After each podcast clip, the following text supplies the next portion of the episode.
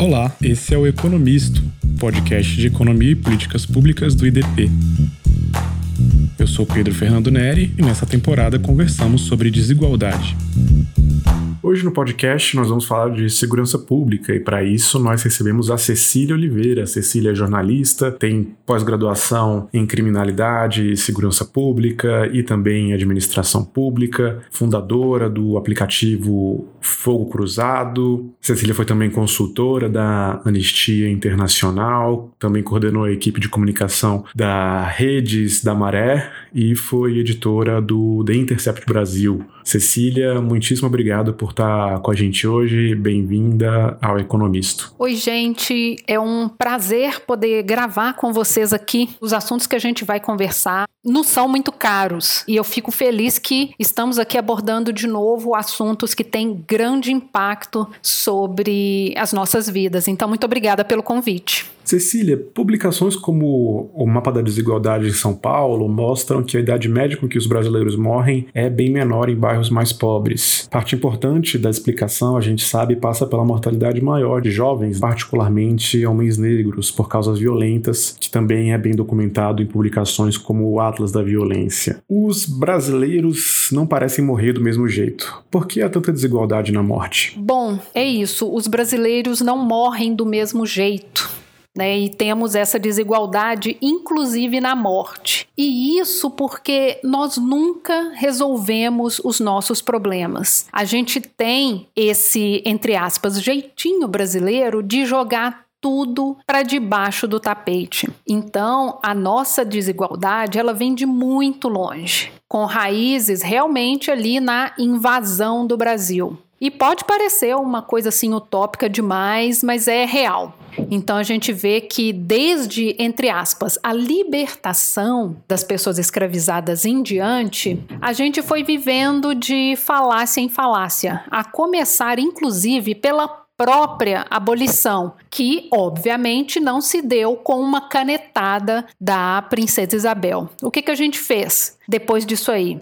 A gente inventou o conceito de democracia racial, de cordialidade do povo brasileiro, ao mesmo tempo em que nós prevíamos ali em leis, por exemplo, o acesso prioritário de pessoas brancas nas escolas. Então, assim, a nossa Constituição de 1934 garantia o ensino primário, gratuito, mas determinava em um dos seus artigos literalmente isso, abre aspas, estimular a educação eugênica, fecha aspas. Então assim, o governo ele já estava ali apostando no que a gente chama de aperfeiçoamento da raça. Quando você lê sobre a história do Brasil, você vê que tinham várias previsões, inclusive nos discursos de deputados, que previam que o Brasil ia ficar mais claro em tantos anos, que a gente não ia ter uma população tão escura e foram prevendo e trabalhando com uma série de mecanismos para que a gente chegasse a esse ideal. O ideal ideal é que a gente fosse uma população menos miscigenada possível, que a gente fosse mais clara, mais branca de fato. E antes desse exemplo que eu dei da educação, a gente teve de fato leis, decretos que estabeleciam ao mesmo tempo o controle e a regulação da vida de pessoas negras nas cidades, colocava obstáculos para insurreições, protestos, revoltas. A insurreição ela foi criminalizada, ou seja, as pessoas que foram libertas abertas e que encabeçassem levantes, elas eram punidas. A mendicância e a vadiagem também viraram crimes. Aí você pensa, imagina que você não tem nada não tem emprego, não tem comida, mas você também não pode pedir. Então, assim, você vai amarrando tudo muito direitinho para punir essas pessoas. E também você não podia ficar perambulando em busca de comida. Então, a gente vê que as nossas leis elas foram revalidando mecanismos para poder continuar mantendo as pessoas negras sob controle. E vou dar ali mais alguns exemplos sobre isso, como a diferença grande de tempo entre uma coisa e outra, para a gente ver como que a gente gente foi resolvendo os nossos problemas. O decreto número 145, de 11 de junho de 1893, ele determinava a prisão de mendigos, vagabundos, vadios, capoeiros e desordeiros. Esses eram os nomes dados a essa categoria de pessoas. Então, a gente tem isso lá em 1893 e quando a gente vê a lei de drogas que a gente tem hoje, ela é isso, dos anos 2000. Ela reitera essa ideia racista de manter as pessoas sob controle. Então eu vou ler para vocês aqui um trecho de uma entrevista do então chefe de política doméstica dos Estados Unidos. Ele foi ali chefe de política doméstica do Nixon. E ele admitiu em 1994 para um jornalista, é o Dan Baum, se eu não me engano o nome, o real teor da política de drogas. Abre aspas. Na campanha presidencial do Nixon, em 1968, e depois na Casa Branca, nós tínhamos dois inimigos: a esquerda anti-guerra e as pessoas negras. Entendeu? Sabíamos que nós não podíamos criminalizar quem era anti-guerra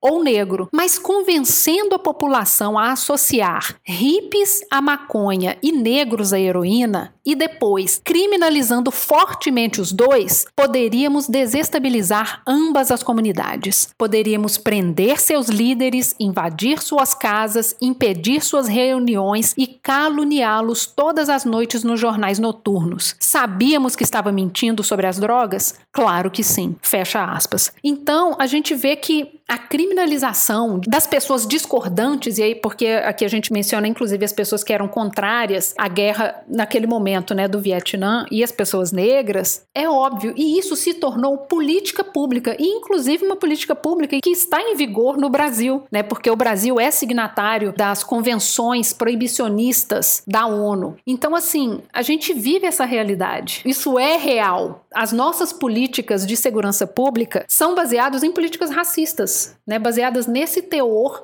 dessa entrevista que eu li aqui para vocês. E pensando aqui no que a gente pensa dentro dessas políticas de segurança, quem é que tem cara de culpado? Quem é que foi construído com esse perfil de vagabundo que as legislações que eu li aqui identificavam? Então não há como a gente descolar essa realidade de um sistema de investigação que se escora no racismo. Não tem como. Agora, muito recentemente, a gente tem visto essas denúncias sobre pessoas negras que têm sido acusadas e condenadas por crimes com bases em fotografias antigas, retirada de rede social, e que a gente tem visto essas denúncias nas redes muito cotidianamente. Então, olha onde a gente se enfiou. A gente continua construindo esses culpados com base em estereótipos e né, a gente deixa de investigar com base em uma afirmação. E esse é o caminho que a gente tem trilhado até aqui.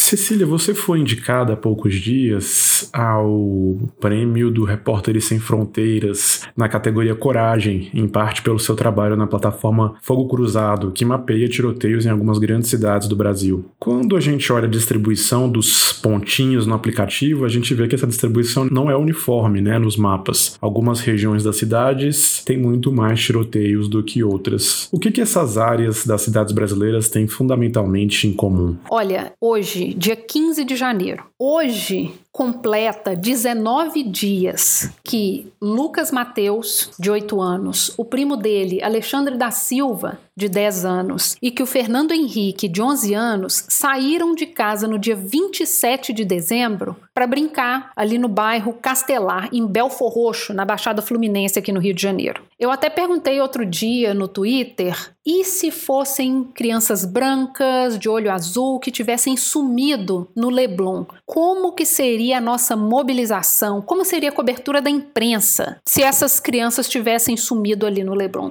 O negócio é, essas crianças que desapareceram em Belfor Roxo, crianças pobres, crianças negras, a vida dessas crianças não importa. E vou te dizer que isso não é uma coisa voluntária da gente virar e falar: aquela criança ali, aquela ali, se a vida dessas crianças. Não é isso. Mas isso é parte do que eu disse antes, que isso vem sendo construído pra gente. A gente absorve esses conceitos e por isso que a gente chama de racismo estrutural, porque não é uma coisa que a gente decide e fala, essa vida aqui deixa morrer. Não é isso. Mas isso é construído socialmente e a gente como pessoa física constrói isso de forma involuntária, mas isso existe. Então, isso é parte do que eu disse antes. Esse grupo de pessoas não importam. Por que, que quando essas crianças somem, pouca gente liga?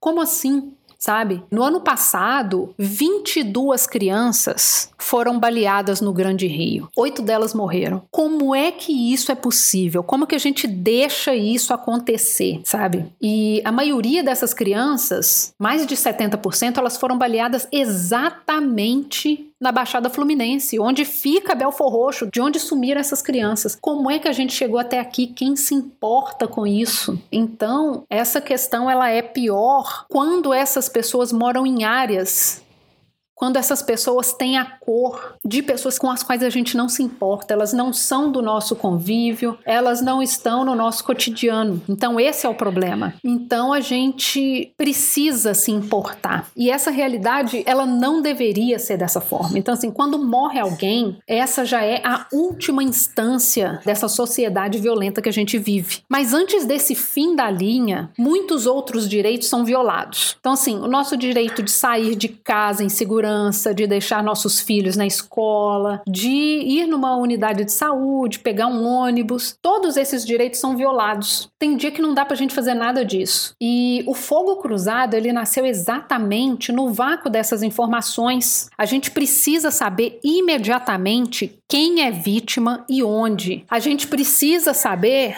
quem são essas pessoas? A gente precisa saber se uma rua está fechada por causa de um tiroteio, para que a gente possa recalcular nossa rota. A gente precisa ser informado se a escola fechou, por que, que ela fechou. A gente precisa entender com urgência quantas pessoas perdem a vida dessa forma, quantas chacinas acontecem em cada cidade, quantas crianças são assassinadas, para que a gente consiga mobilizar essa sociedade, para que a gente tome pé do problema e se mobilize para enfrentar de verdade. A gente não pode mais ficar jogando isso para debaixo do tapete. A gente precisa que esses números existam e que eles sejam vistos, que eles não sejam considerados só mera estatística. A gente precisa entender que por trás desses números existem histórias. Histórias como as das primas que foram mortas recentemente aqui no Rio. Elas não podem ser consideradas só mais duas. Emily e Rebecca não são casos isolados. Então, agora a gente sabe quem são essas crianças. A gente dá nome a essas crianças, ao bairro onde essas crianças são vitimadas, exatamente para dizer que isso não é só número, são histórias, são famílias sendo destruídas e a gente precisa evitar que isso aconteça urgentemente. E isso não é um problema só do Rio de Janeiro. O fogo cruzado ele está ativo também na região metropolitana do Recife e a gente tem levantado informações assim que passam batido porque fica parecendo caso isolado. Então, por exemplo, em Pernambuco, a gente tem visto que é muito comum, por exemplo, ocorrer tiroteio dentro de presídio. Isso é esquisito até para quem está no Rio de Janeiro. No Rio de Janeiro, a gente não tem tiroteio dentro de presídio. Em 2005, foram 20. Desde que a gente começou a operar em Pernambuco, em 2018, 13 pessoas foram mortas e 38 ficaram feridas a tiro dentro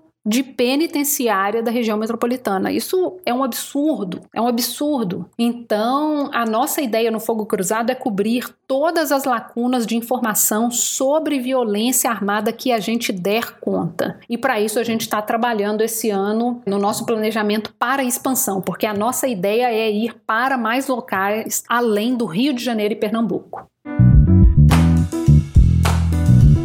Cecília, agora eu queria é, falar com você um pouquinho da conjuntura atual. É plausível que a gente observe em 2021 uma alta expressiva da pobreza e do desemprego. Alguns analistas têm apontado então que o governo pode tentar avançar com uma agenda de segurança pública nessa sua metade final, nesses últimos dois anos, já que essa pauta que tornou Jair Bolsonaro conhecido não foi priorizada nem em 2019, nem em 2020, quando, por exemplo, temas como a reforma da Previdência e a própria pandemia foram dominantes. Né? Então, existe essa visão agora de que, diante das dificuldades de popularidade desse final de mandato, uma nova agenda seja tentada aí. Para você, quais são os riscos de um presidente Bolsonaro implantar uma agenda do deputado Bolsonaro na área da segurança? Olha, a gente está vendo a expertise desses quadros técnicos do governo lidando com a Covid. A gente tem assistido, assim, eu não tenho nem nome para dar o que a gente tem visto, ao que a gente tem vivido. Quem é que acredita que eles têm competência para poder gerir uma reunião de condomínio? Eu só espero o pior,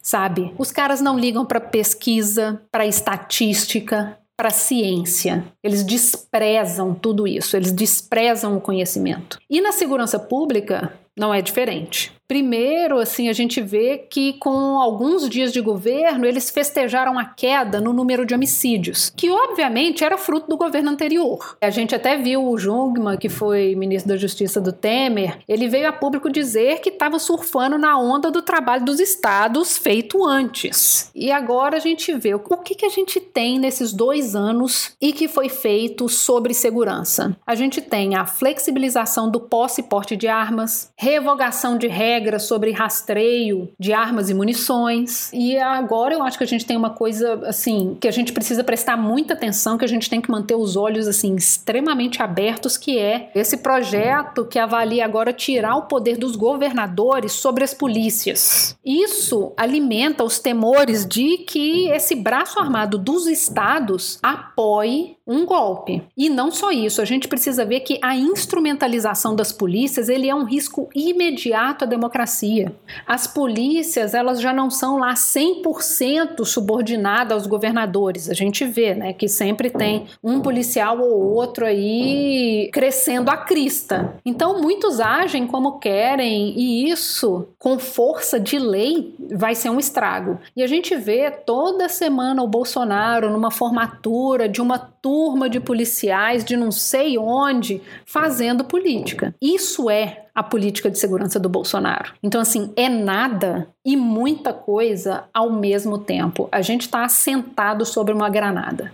Cecília, existe um movimento liberal que cresceu bastante no Brasil nos últimos anos, mas ele parece mais focado ainda em questões de economia, né? Na questão da segurança pública existe mais destaque para a pauta da descriminalização das drogas e pouca ênfase ainda na violência perpetrada por agentes do Estado ou em questões mais concretas sobre encarceramento. Como que você vê, como que você avalia esse aparente crescimento do liberalismo brasileiro e a sua atenção ou ausência de atenção para as pautas de segurança pública? Bom, o contato do liberalismo com a vida real me parece muito distante. Me parece uma coisa às vezes muito acadêmica e longe da pista, né? Longe de onde a vida acontece. E isso, mesmo quando a gente pensa em pautas sobre costumes, né, que a gente lida com essa coisa da liberdade individual como é o caso da descriminalização das drogas. A gente vê liberais defendendo que as drogas sejam descriminalizadas. Mas quando a gente vê esse direito individual, ele fica barrado, por exemplo, quando a pauta é aborto. Então, assim, o cerne das liberdades individuais no liberalismo brasileiro, ele não é 100%. A impressão que eu tenho é que a gente vive aquele meme ridículo do liberal na economia e conservador nos costumes. É triste a gente falar assim, porque eu acredito que a gente precisa de pensadores para discutir o Brasil. Mas o, o que a gente vê hoje é isso, um grande meme, né? E a gente vê isso, assim, por exemplo, de forma muito óbvia na direita, porque a gente retrocedeu muito nesse campo dos pensadores, dos representantes, dos políticos de direita. A gente saiu, por exemplo, de Geraldo Alckmin para Bia Kisses. Olha só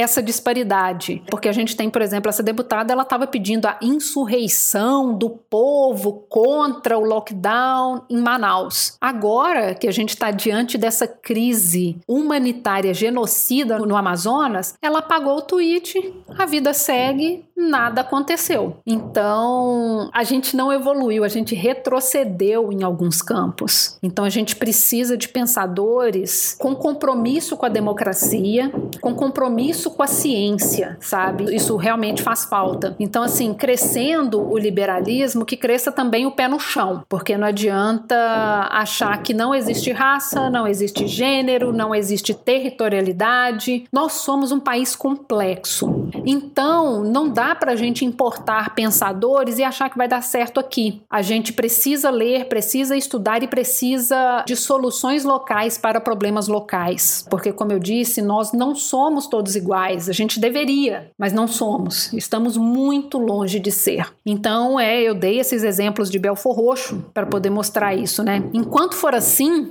a gente precisa ir devagar com andor, porque as nossas soluções não serão simples e, obviamente, nem só de cunho econômico. A gente precisa ver que a base da economia é feita por pessoas negras desde quando elas eram vistas como mercadoria. Então, como eu citei antes, a gente tem um bocado de regras, legais ou não, para impedir que essas pessoas negras ascendam social e economicamente, mas que também, ao mesmo tempo, facilitam que elas sejam encarceradas. A reforma da Previdência e trabalhista, ela estoura nas mãos de quem? A gente moveu para onde desde então? A gente precisa pensar o Brasil de forma multidisciplinar, sabe? A gente tem políticas econômicas que esmagam cada vez mais os mais pobres, que são majoritariamente negros. Mas a gente não toca, por exemplo, nas grandes fortunas. Durante a pandemia, especificamente, o nosso fosso de desigualdade assim alargou drasticamente. Os nossos pobres ficaram mais pobres, os nossos ricos ficaram mais ricos. Então assim, a gente tem medo de quê? De mexer exatamente em quê? A gente não pode mais ficar lidando com soluções que são mais fáceis, sabe? A gente precisa tratar soluções que não são caras, mas que conseguem mover minimamente a nossa estrutura social. E isso acontece também na segurança, que é um tema muito sensível. E por isso a segurança cai no colo daqueles que resumem a segurança ao jargão bandido bom é bandido morto, que é um lema criado por um miliciano de um grupo de extermínio dos anos 80. Então, assim, isso já resume bem o, o buraco onde a gente está. Outro dia eu compartilhei no Twitter uma matéria da revista Reason, que é uma revista libertária, um exemplo assim mais próximo que eu consigo achar dessa nossa discussão. Eles tuitaram literalmente essa frase: mais de 7.500 americanos morreram na prisão durante a última década e dois terços deles nunca foram condenados. Vocês conseguem imaginar isso aqui, sabe? O título dessa matéria da revista era Morte em prisões é uma desgraça nacional. E nesse texto eles explicam que os problemas estavam piorando,